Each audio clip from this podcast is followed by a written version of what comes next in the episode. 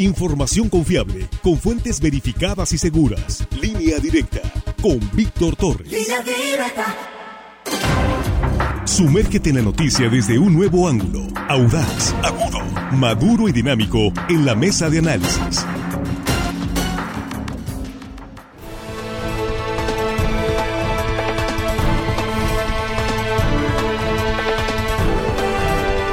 Estamos de regreso, estamos ya en la mesa de análisis de línea directa, esta primera emisión este jueves 4 de mayo de 2023. Mm, antes que nada, muchas gracias por continuar con nosotros y gracias por compartir esta transmisión si estás en redes sociales con tus contactos, con tus conocidos. Hoy vamos a entrar al tema del maíz y del trigo. No hay que olvidarnos también de la cosecha de trigo que por cierto en Baja California pues está generando ya movilizaciones muy fuertes por parte de los productores en Sinaloa se lograron avances importantes, acuerdos, avances y acuerdos entre las organizaciones del sector agrícola y el gobierno del estado con eh, eh, la gestión que está encabezando Rubén Rocha ante el gobierno federal. Pero ese es el tema en la mesa. Bienvenidos sus comentarios, sus preguntas. Y vamos a hablar también del tema de las, de las eh, importaciones, de los aranceles a las importaciones de maíz, que ayer por la tarde, noche, generó una polémica por eh, un tuit de la Secretaría de Economía, en donde hay diferencias en cuanto a la postura del eh, gobierno del Estado, lo que dijo el gobernador ayer en la conferencia semanera, y lo que más tarde aclaró la Secretaría de Economía y luego también este, rectificó ahí este, la plana el gobernador Rocha Moya. Hay una hay una polémica en ese sentido. Pero bueno, permítanme saludar a nuestros compañeros. Jesús Rojas, ¿cómo estás? Buenos días. ¿Qué tal, Víctor? Buenos días. Buenos días para los compañeros, buenos días para el auditorio. Y recordar, Víctor, que hoy se cumplen seis años del brutal asesinato de tres profesores en la Sierra de Concordia, profesores rurales. Y este día, creo, al sindicato se le olvida, porque ellos ven otra cosa, pero no a muchas personas, sobre todo aquellos que eran alumnos, que eran familia, que estaban trabajando con estos profesores que al final dieron la vida en el cumplimiento de su deber. Desde aquí los recordamos muy oportuno del apunte. Juan Ordorica, ¿cómo estás? Buenos días. Muy buenos días, Víctor, compañero de la mesa, amigos de la producción. Y hello, estimada audiencia que hoy jueves no se escuchan, no caigan en la tentación. Hoy es día de Star Wars, pero no festejen.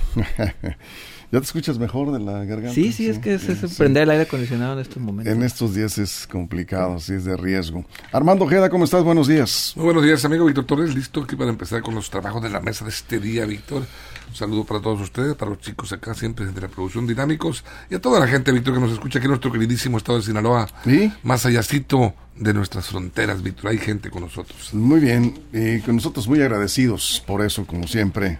Muy agradecidos porque allá, mucho más allá, como dice Armando, más allácito, hay sinaloenses que se informan a través de línea directa y nosotros eh, entendemos de la gran responsabilidad que implica tanto en los espacios informativos como en este espacio de comentarios, de debate, de análisis, de eh, asumir con toda la responsabilidad esa, pues esa encomienda que de alguna manera tenemos, estar en contacto con ustedes y decirles qué es lo que está pasando en Sinaloa, en México, buena parte del mundo.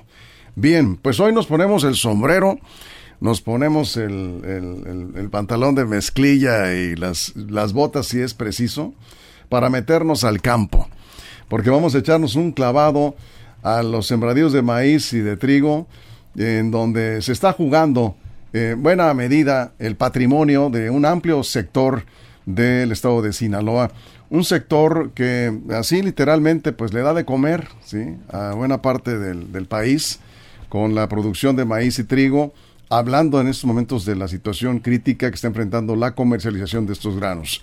Hay avances, hay acuerdos, lo cual de entrada pues creo que ya pinta un panorama diferente, no está resuelto, pero eh, hay un avance que hay que comentar y vamos a revisar precisamente los acuerdos que se tomaron ayer entre el gobernador y los dirigentes de los organismos agrícolas que han estado gestionando las demandas de los productores. ¿Cómo ves el escenario, Jesús? Pues mira, yo creo que va en vías de solución, en vías de, diálogo, sigue. No es un tema fácil, es un tema que requiere muchos millones de pesos para poderlo resolver de fondo o como quisieran las partes, de alguna manera, eh, lo han planteado. Lo que yo creo que lo más importante de todo, o lo que resalto de, los, de lo que ayer aconteció, es que todo pequeño productor que produzca eh, por lo menos 10 hectáreas o menos, siempre. tiene garantizada la compra de su maíz. Entonces esto creo que es muy positivo para aquellos que son, digamos, la base eh, primaria de los pequeñísimos productores. ¿no? De ahí empiezan, pues digamos, a tomarse otras consideraciones, de 10 hectáreas a tantas hectáreas, 50 me parece, eh, tendrán otro, otro, otro esquema también de beneficio, y así pues hasta llegar a los grandes productores. Creo que es una manera de abordar el tema, es una manera de tratar de poner solución a algo que pues no está, creo, en culpa de nadie, ni de los productores, ni del gobierno, sino más bien un asunto del mercado y el mercado rige y pues esa mano invisible que a veces te pone en la más alta de las bonancias y a veces te pone eh, algunos golpes que, duelen. Por sí, sí, bueno, pero eso es lo que está en juego siempre, ¿no? Este, en, una inversión como la que se hace, sí. en este caso es el negocio del, del maíz y del trigo, Juan. Yo creo que esto lejos de, de, solucionarse se está complicando. Por la falta de comunicación no es posible que una dependencia federal tenga diferencias de comunicación con el gobierno estatal. Pues no, ahí sí, ya, ya saben que siempre digo que mienten. Aquí no, aquí yo sí creo que hay una, una comunicación falsa o una comunicación que, que está encontrada. Y ante un conflicto tan grande como el que se tiene en Sinaloa, yo creo que ambas dependencias, bueno, más bien ambos niveles de gobierno, la federación como el Estado, tendrían que ser muy cuidadosos, muy cautos con lo que comunican. Esto en lugar de sumar, yo creo que agrega a la, a la inestabilidad que se está viviendo en estos momentos para el campo. Y yo siempre he dicho, las palabras se las lleva el viento, verbo va volante, scripta manente, o sea, se queda lo escrito. Y hasta ahorita no hay ningún decreto sobre los aranceles podían haber dicho muchas cosas en esa mesa de negociación. Al gobernador le pudieron haber dicho muchas cosas, pero hasta el momento no existe un decreto sobre aranceles. Lo, lo acaba de decir la propia Secretaría de Economía. Y yo creo que para terminar con estos errores en la comunicación, tendría que en esta semana o la próxima, porque ya vienen las trillas, sacar este decreto presidencial diciendo que va a haber aranceles para el maíz. Yo creo que menudo, menudo favor le hicieron al gobernador desde México, en la Secretaría de Economía, al haber sacado estos comunicados, este tweet, y hasta ahorita, hasta este momento, no tener un documento que avale lo que seguramente, y no me queda duda, le dijeron al gobernador de la Ciudad de México. Ahorita vamos a retomar ese tema, abriendo la mesa, Armando. A ver, eh, puntualizando sobre lo que dice Juan, este... Ah, es el tema de las importaciones. Sí. A ver, nada más para dar pedir a la producción, aquí a Miguel, por favor, Mientras vamos a entrar a este tema, tenemos por ahí eh, el, el tweet de la Secretaría de Economía, el tweet del, del, gobernador que más tarde respondió a la Secretaría de Economía diciendo que había sido una instrucción del presidente López Obrador. Aquí, esto es lo que lo verdaderamente delicado. Así lo dijo el, gobernador Víctor en la conferencia. Sí. De manera. Y lo reiteró. Y fue, muy claro también. Ah, hay un punto muy interesante. A, a, mí me. Yo escuché atentamente al gobernador y el gobernador dijo que eh, dijo algo muy puntual, dijo, ya eh, eh, gran parte de esta culpa la tienen los industriales, porque han puesto condiciones históricas para el, el mercado, para la compraventa de los granos del maíz y del trigo. En este caso, el gobernador puntualizó muy bien y dijo que se van a cerrar las fronteras para que no ingrese maíz blanco a México de, otros, de otros, países. Hay, una, hay un punto importante. Eh, se refirió a los países con los que México no tiene, tratados comerciales. Así es. ese es un punto importante. hacia allá voy. Y dijo el gobernador, o sea, se van a cerrar las fronteras.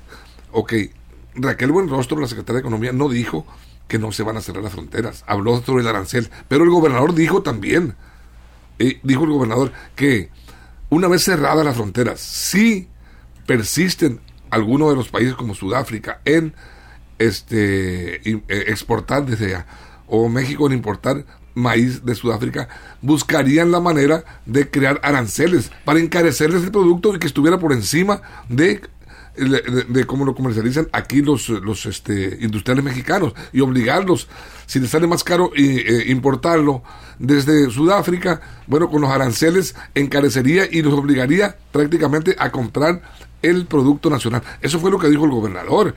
No, no dio como un hecho, desde mi punto de vista, yo, lo que yo comprendí, que ya estaban los aranceles. Digo, sí, persisten después de cerrar las fronteras en enviar o en traer maíz desde Sudáfrica, entonces sí, se, se crearía el arancel, el impuesto este.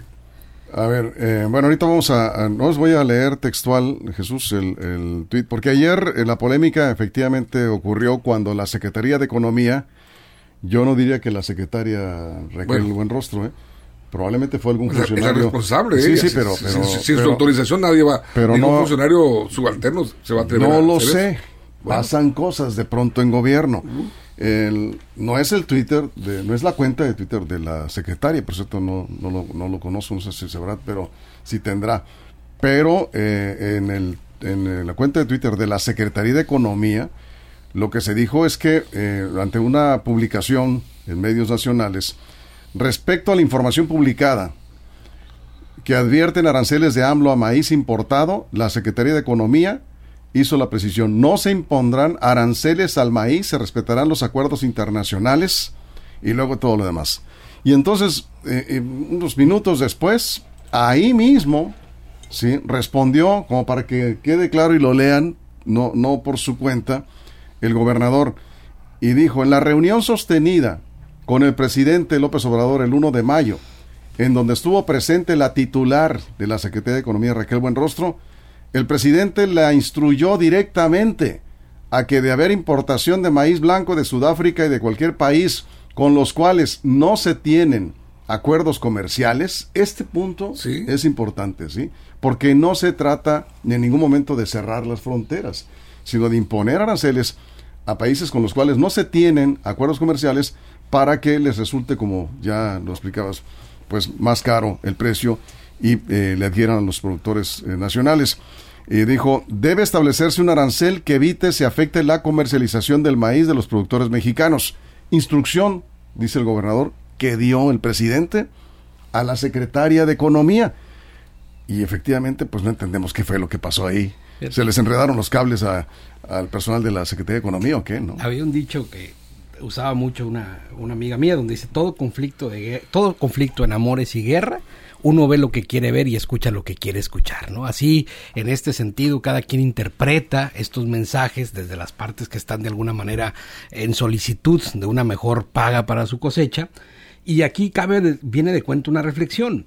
Cuando hay un malestar social, cuando hay un legítimo movimiento de intereses particulares, porque los, porque es lo que es, un interés de particulares respecto a la venta de granos, eh, debe ser atendido por el gobierno, por máxime cuando hay pues movilización o, el, hecho de que salgan a las calles a protestar, bueno, se atiende. Creo que en ese, en ese orden primero se pone una mesa de diálogo para escuchar las demandas, creo que esto ya se dio.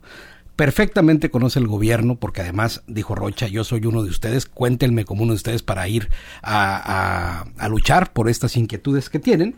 Y después de eso creo que se te hace una valoración de, lo, de las posibilidades, ¿no? ¿Qué es posible jurídicamente y qué es posible económicamente. Porque tampoco por decreto puedes de pronto decir que cancelas la importación de todo grano de tales países cuales, porque en algunos estos tratados, revisándose a, lupa y a detalle, también la cancelación de entrada de ciertos granos, ciertos productos trae una repercusión jurídica respecto al tratado internacional en turno. No soy experto en eso. Pero, Jesús, pero, porque, bueno, las, cosas las cosas no están así de fácil. Qué bueno que pones el tema de nuevo en la mesa, porque creo que ahí está la confusión. Entiendo que la faltó quizás eh, puntualizar esto, pero el gobernador lo dijo ayer, que la instrucción del presidente fue imponer aranceles a la importación de maíz en aquellos países con los que no se tengan tratados comerciales. Esto no va ni para los gringos ni para, para nadie. En este caso Estados Unidos, que sería el más afectado. No es con ellos. Hay un tratado ahí que ese no se puede tocar. El tema es que cuántos de los granos que entran a México vienen de estos países que no Sudáfrica, Sudáfrica está invadiendo, Sudáfrica está invadiendo con maíz. Hay que ver si México tiene tratado comercial con Sudáfrica. Yo no lo sé. No sé si aquí Juan nos pudiera aclarar ese asunto, si hay tratado comercial con Sudáfrica y se incluyen el maíz, los granos y todo eso, o, este o con cualquier, porque a veces no solo es con el país, sino con regiones completas, depende, ¿no? Así es, Juan. Vamos sí, bueno, ahorita lo, checo porque si hay registro de tratados comerciales, ahorita me voy a meter a, checarlo, no es tan, tan difícil conocerlo.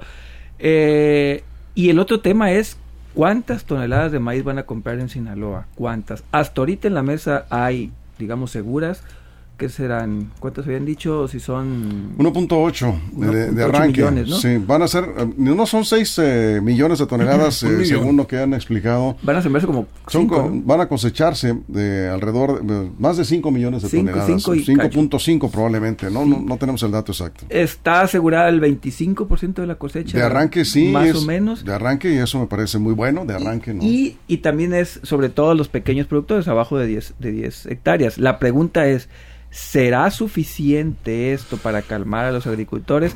¿Cuántos agricultores hay abajo de 10 toneladas en Sinaloa? Hay que decir que en Sinaloa la agricultura es más comercial que, que pequeña. Entonces, ¿será suficiente? No lo sé. Yo creo que los propios agricultores son los que van a tener que decir o decidir si esta propuesta es suficiente. Creo yo que se están quedando las negociaciones, pues si son 5.5 y 1.8 todavía le cuelga para llegar a la mitad. No sé, yo creo que una buena negociación podría ser hasta dos y media, tres tal vez. Pero ya veremos, ya veremos porque el problema es que no tenemos tiempo. ya la no, la, cosecha, eh, digamos, fuerte viene a partir del 15 de mayo, más o menos empiezan las trillas. Eh, bueno, pero, pero, lleva tiempo. En la, del arranque, el primer, este primer acuerdo me parece que es un avance importante. Hay buenos acuerdos de entrada. A ver, México tiene alrededor de 13 tratados comerciales. Aquí encontré una información. Es de los países que más tratados tiene en el mundo, sino que más México. México tiene tratados comerciales con Estados Unidos, Costa Rica, Colombia, Chile, Unión Europea, Israel, Triángulo del Norte, Asociación Europea de Libre Comercio, Uruguay, Japón, Perú, Centroamérica, Panamá y un tratado integral y progresista de asociación, la llamada Transpacífico, la Alianza del Pacífico, y para de contar. No hay tratado comercial con Sudáfrica. ¿De dónde están trayendo el maíz? Se dice que, se dice que de Sudáfrica y eso es lo que está haciendo daño a eh, los productores en este momento. Por eso fue enfático el gobernador Víctor al decir que si se sigue trayendo maíz de Sudáfrica, se les iba a imponer, ahí es donde él puntualizó ese arancel para encarecerles el grano a los industriales que lo quieran comprarlo. Y, pues obligarlo de alguna manera a decir, bueno, ¿cómo voy a importar de Sudáfrica si en México lo puedo conseguir más barato? Ya cargado el arancel. Esa es la salida que al gobernador y por, supuesto al propio presidente de la República le pareció interesante y giró la instrucción según el gobernador. por supuesto que el gobernador le molesta le molesta que se, se difunda, se divulgue, porque corrió como reguero de pólvora ese tuit de, de, de, este funcionario, si es que no fue Raquel Buenrostro, de Economía, eh, desmintiendo al gobernador y muchos este pues eh, agoreros del desastre empezaron a ponerlo de mentiroso, que había mentido por salir de, sí, o de mal informado. Y mal informado. Pero, el gobernador, por supuesto, tenía que haber reaccionado como lo hizo. Bueno, y, y, yo creo que si no fuera cierto, que el presidente dio esa instrucción. No lo dice, por supuesto. No lo deja, además, por escrito, porque además ahí en el mismo tuit, en los eh, comentarios, ahí es donde responde Rocha. Sí. Y dice, el presidente dio esa instrucción y estaba presente la secretaria, a ella le dio la instrucción. ¿Qué está pasando ahí? Bueno, pues no sabemos. según los datos de la propia Secretaría de Economía, tampoco han importado mucho maíz de Sudáfrica del año pasado. Exacto. Son 100 mil toneladas. ahí te va. Tampoco es tanto. Sí, pero en el momento en que se está importando es importante. En el momento en que se está dando la, la, en que empieza la comercialización del maíz, que empiezan los industriales a traer maíz barato de Sudáfrica, obviamente le pega el precio. Pues, pero mira, yo de maíz mexicano. Aquí es a donde el discurso no va en el mismo sentido de la realidad objetiva que son los números que presentan. Estados Unidos, Argentina y Brasil son los principales, eh, digamos, vendedores de, de, de grano a México. Lejos está Sudáfrica de serlo. Y eh, al final de cuentas, con este país, primero, su, el principal socio que es Estados Unidos, pues sí está comprando granos México y ahí pues no puedes poner arancel, no puedes, por más que quieras. Pero hay maíz amarillo. Puedes, ¿eh? puedes eh, eh, aventarte de, de, cabeza si tú quieres, pero pues no vas a poder. Te vas a meter en un rollo de litigio internacional como ya lo estamos en otros temas. Sí, bueno. vamos a ir a una pausa en radio. ahorita, perdón, vamos a regresar, retomamos aquí lo que estaba comentando Jesús. Nos quedamos sin comerciales en redes sociales. Vamos a aportar eh, datos importantes, tener un panorama más o menos completo, ¿sí? Porque lo demás pues se va desarrollando conforme avanza la cosecha y comienza a colocarse el maíz. De entrada, de arranque, no debe haber mayor problema, por lo menos durante el mes de mayo y parte de junio. Y ya veremos cómo se va a ir resolviendo esto lo, bueno es que hay acuerdos. Y eh, luego vamos a, analizar también las amenazas que hay de organizaciones agrícolas de bloquear carreteras y las instalaciones de Pemex, que es otro asunto al que se refirió ayer el gobernador Rocha. Vamos a la pausa, estamos en la mesa de análisis, estamos hablando, ¿quién dijo que sin maíz no hay país? Claudia.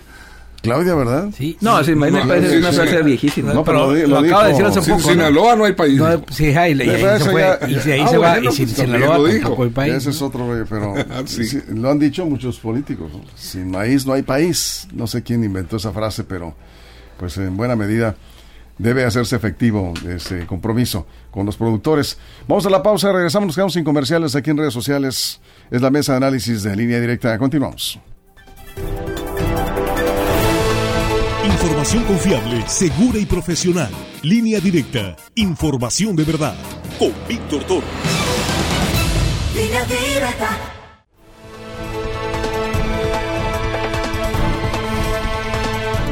Estamos de regreso de la mesa de análisis. Sin maíz, no hay país. Y sin maíz, a Sinaloa, quién sabe cómo le vaya, ¿eh? porque estamos hablando aquí del valor de la cosecha. Estábamos acá en el corte en redes sociales para nuestra gran audiencia en radio. Muy agradecidos por sus comentarios. Estamos hablando, Jesús, de casi 40 mil millones de pesos el valor de la cosecha. Es, es, un, gran, es un gran monto.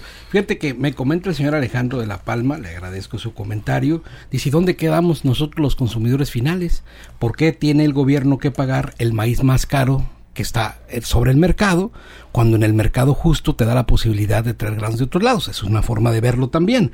Dice, porque entonces tendríamos que hacer lo mismo con tomates, con trigos, con nopal, con papa y los demás productores. Por... Imagínate que de pronto el gobierno se ponga a decir que, como decía Armando, todo productor tiene garantizada la venta de su cosecha al 100% a como la quieran tarifar pues eso es no como la quieren no tarifar es, eso no la veo por supuesto y cuando dicen y cuando hay una y cuando hay una mesa de discusión y dicen bueno te podemos garantizar el 25% pues, y comenzando con los que menos tienen creo que es algo justo pero de ahí ah, no, el 50, el 100, toda la producción. Pues ojalá se pudiera, ¿no? Eso yo te digo, de pues la planificación. pero, pues. pero no es con dinero del particular, no es con dinero, es con dinero de todos los ciudadanos. Es decir, es priorizar a un sector que entiendo es muy importante, por supuesto, pero tampoco puedes descobijar el resto porque el dinero no alcanza, el dinero público es limitado. A ver, Armando, ahorita me voy a brincar un poco, Juan, nada más para que... Sí, ese, es donde entra lo que yo digo, la planificación, por supuesto, pensando en el consumo nacional y, bueno, buscando otras alternativas o, en su defecto, eh, también eh, canalizar apoyos importantes como se venía haciendo con los productores. No más que, la corrupción vino a, generar pues cambios eh, y estrategias en los bancos, desapareciendo desde Ban Rural, las aseguradoras, ahora últimamente pues eh, este, financiera rural y desaparece por la corrupción, pero también tiene mucho que ver ahí, mucha culpa porque pues cayeron en la corrupción muchos productores de los grandes, en donde negociaron y hubo, hubo fugas de dinero que recibió de pretexto el gobierno para retirar subsidios. Eh, eh, a ver, Juan, vamos contigo. Sí, en ese caso también tendríamos que abrir entonces para el petróleo, para las gasolinas, totalmente, absoluta y completamente abrir todo el mercado. O a la electricidad, ¿no? Si ya vamos a ponernos en ese sentido y quitar los monopolios cada país decide qué producto, bien o servicio lo considera de eh, interés nacional. En este caso el maíz es para México de interés nacional. En Asia es el arroz, por ejemplo, ya tienen problemas con el arroz. Aquí es el maíz. Finalmente cada país y cada sociedad definirá cuáles son sus prioridades de alimentación y de consumo y de producción. Y México decidió que el maíz y está bien de por qué no se puede poner porque son leyes de la economía. Si haces eso, estás creando un mercado ficticio donde el mercado negro puede alterarte todo, puedes tener inflación con carestía y también puedes tener productos que no existan, desaparecidos. Son, reglas de economía. El mercado no te lo puedes meter porque el producto lo vas a escasear, lo vas a desaparecer o de plano lo vas a lo sí, entonces son, reglas básicas de la economía así funciona no puedes garantizar todo al 100% creas un mercado negro en fin muchas muchas cuestiones. Ahora, el problema del precio, si, hablamos básicamente del mercado, eh, está muy claro que si no le estamos llegando al precio que al productor le pueda resultar viable, vamos que rentable, eh, quiere decir que estamos produciendo más de lo que el mercado nacional consume de maíz blanco, hablando concretamente, ¿no? Y entonces ahí lo que decía Armando, lo comentamos, hace falta una planeación para que se siembre eh, con una cosecha estimada, garantizando la comercialización en los momentos adecuados al precio, que deje una rentabilidad al, al productor.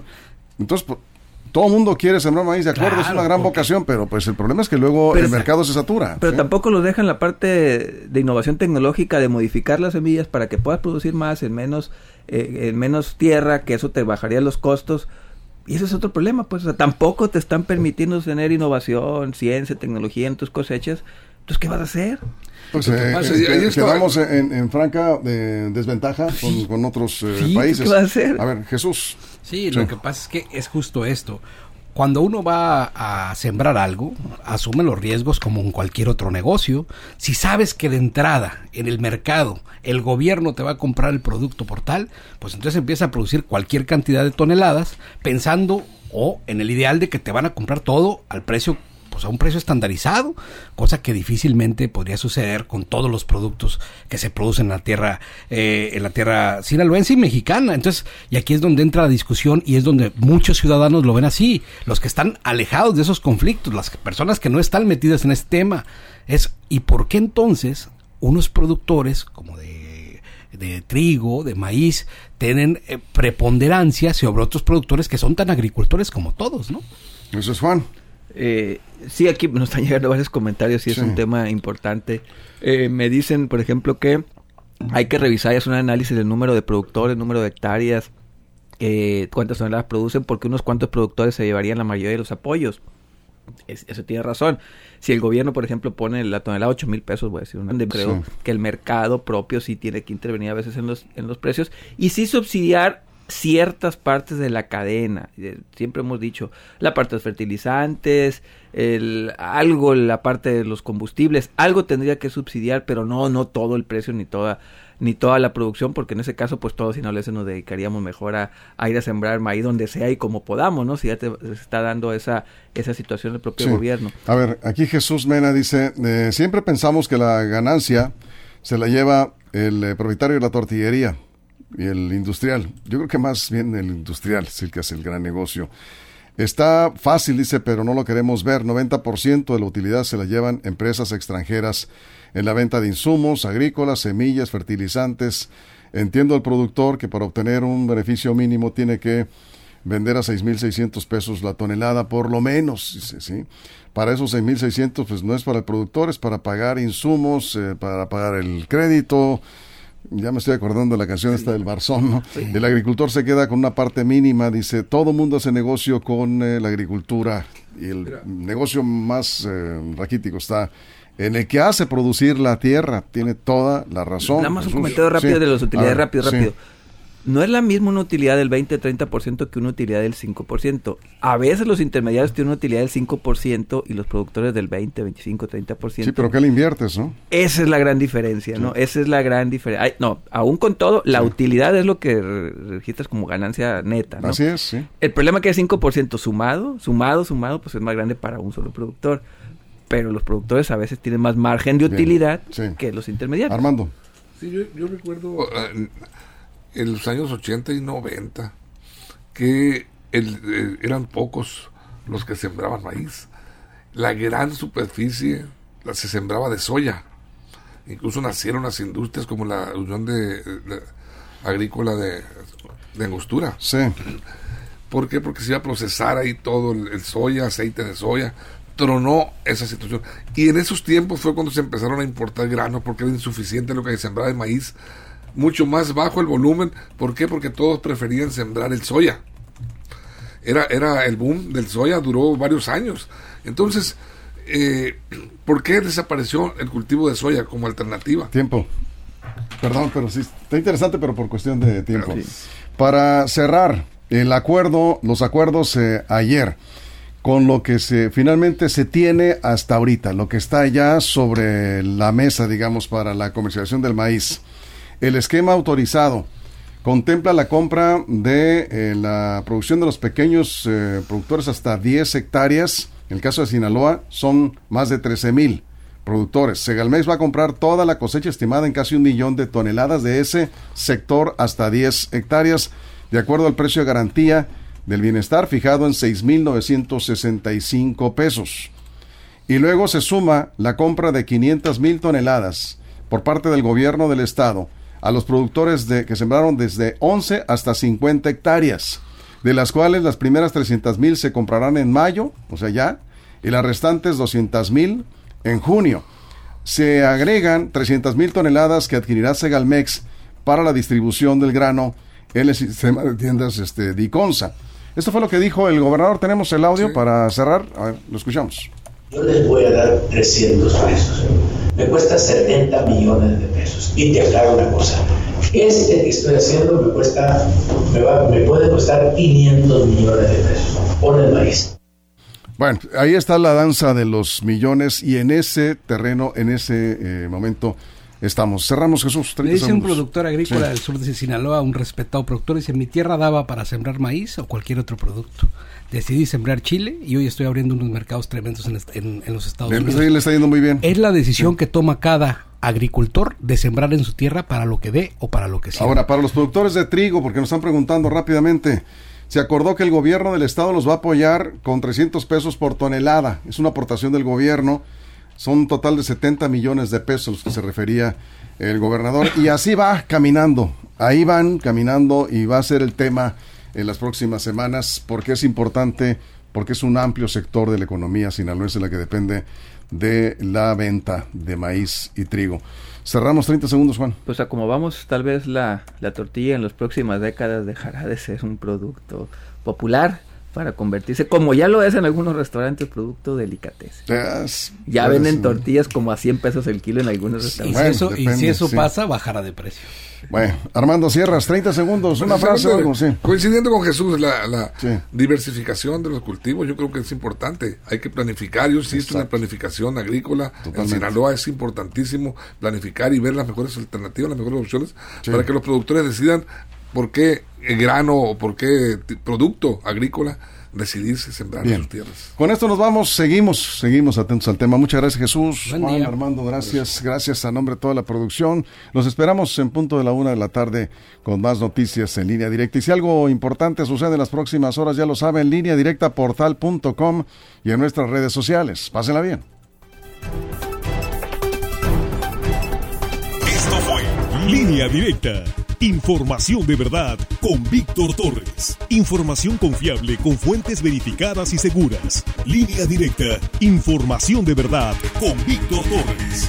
Esta es una producción de RSN, el grupo de comunicación más fuerte de Sinaloa. Línea directa.